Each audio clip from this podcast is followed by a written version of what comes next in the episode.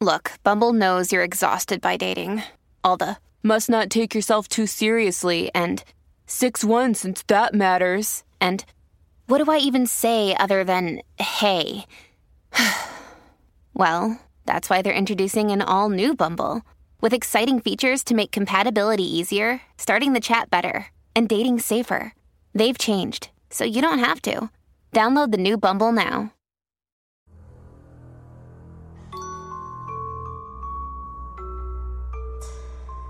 Hello，晚上好，欢迎来到奇闻事件部，我是主播莫大人。Hello，大家晚上好，我是陈默。哎，陈默，今天呢，我们来分享两个有趣的小故事吧。我觉得挺有意思的两个素材，想在节目中跟大家分享一下。我们两个可以每人分享一个。嗯，可以啊。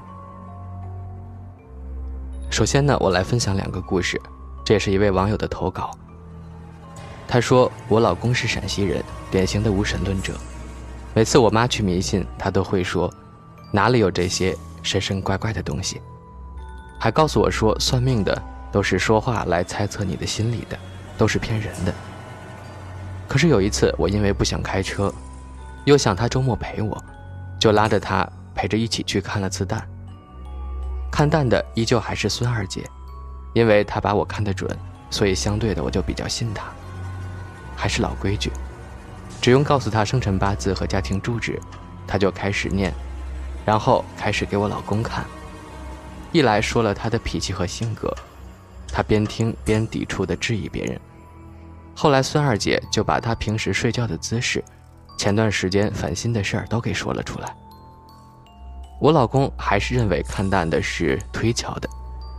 最后，孙二姐告诉他：“你命带父亲早逝，你爸走得早，而且你爸一直都在你身边，围着你转的。”我老公听他连他爸死都算到了，就对自己的无神论开始动摇了。当时听到他爸一直在他身边围着他转，我就看到他脸上、手上的鸡皮疙瘩都起来了。晚上他回部队上班去，我回了家，他给我打电话，说他刚才在墙角上厕所，突然想到孙二姐跟他说他爸一直在他身边，他就自己对着旁边的树子说：“爸，你要是真在我旁边，你就让树枝动一下。”结果风平浪静的夜晚，树枝却莫名其妙的真的动了，吓得他提着裤子就开跑，回宿舍就赶紧给我打电话，吓得不轻。我当时觉得很好笑。我高中耍得好的一个同学家住县城里面，他爷爷瘫了很多年，最后还是去世了。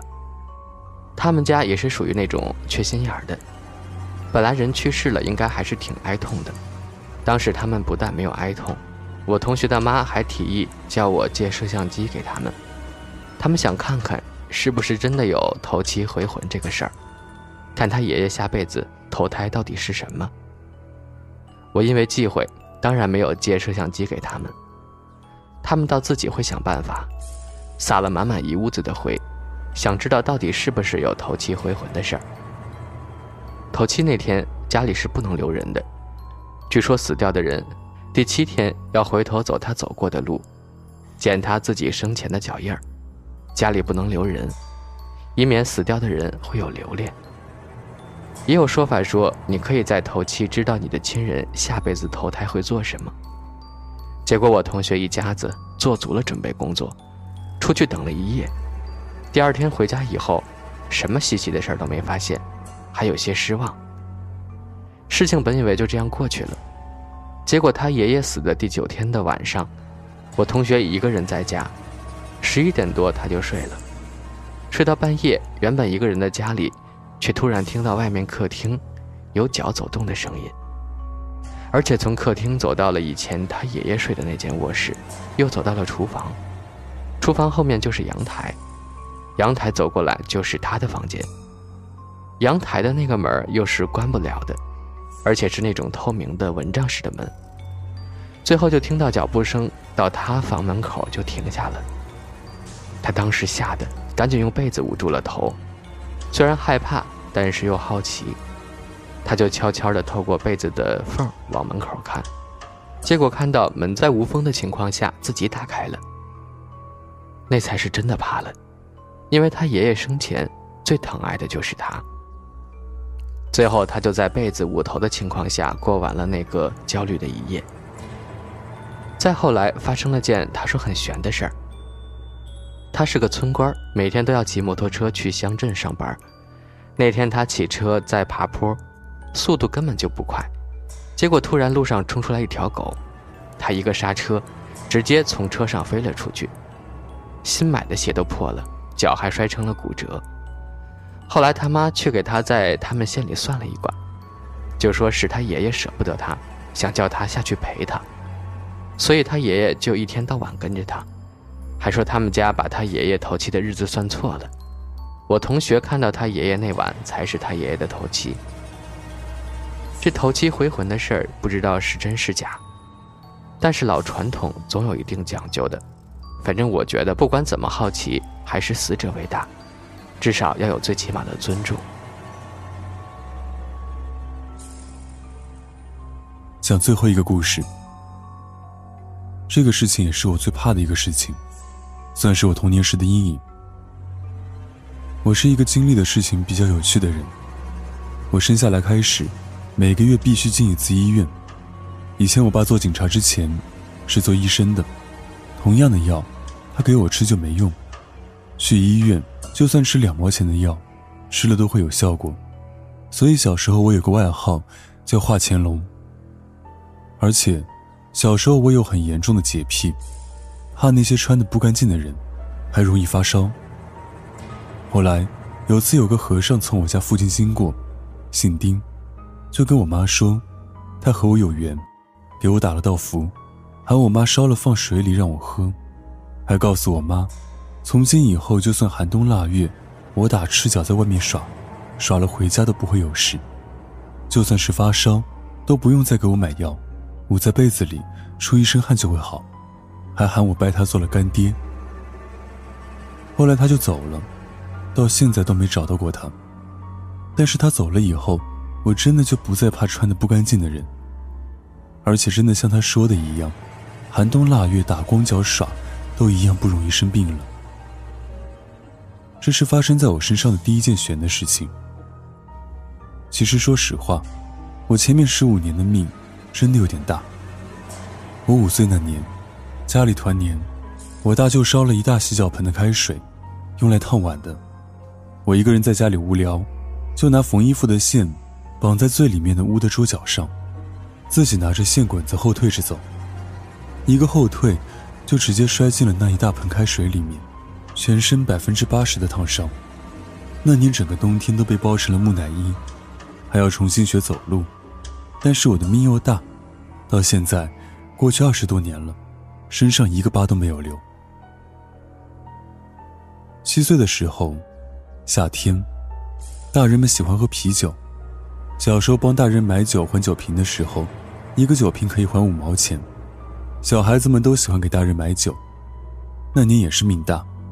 买酒回来的时候，二楼的邻居因为觉得天气热，地上灰尘重，就在楼梯上洒了水，我就踩滑了，然后摔了，酒瓶子就摔坏了，正好割到手腕上。送去医院的时候，医生说，就差零点零一毫米，那块玻璃就划到我的大动脉了。也因为那零点零一毫米，我又逃过了这一劫。还是七岁那年。我小舅舅买了辆自行车，洋气的很。晚上在我家吃了饭，我要跟着我舅舅回外婆家去住，想坐他的自行车，哭闹都要跟。那天又正好，我爸爸给我买了以前我们那个年代最洋气的一双带扣的凉鞋，想去外婆家穿给外婆看，就拿起新鞋子，坐我舅舅的自行车去外婆家。结果在桥上的时候，车子翻了。那双带扣凉鞋的扣，直接穿插了我下巴，又被我舅舅带去医院缝了三针。再来是小学二年级，我们这边的二医院门口刚修通的柏油马路，半夜，本来我在外婆家都睡着了，我妈他们打完麻将过来接我，我以为是带我出去耍，小时候很喜欢跟父母出去耍，唱歌什么的，觉得很新鲜，爱跟着去。结果出去的路上，我妈逗我玩，就说不带我去，要把我送回家。我就从自行车上跳了下来，说去后面找坐三轮的我爸爸和叔叔。结果我跳下来过马路之前，左右看了一个车都没有的街，当时已经快一点多了。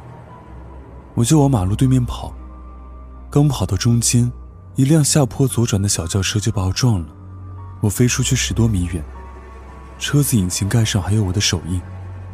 结果我爬起来，什么事都没有。这是我人生第二件悬的事，而且，在发生这件事之前，我做梦是梦到了一模一样的场景的，只是场景只到了我跳车的那里，没有后面被撞的事。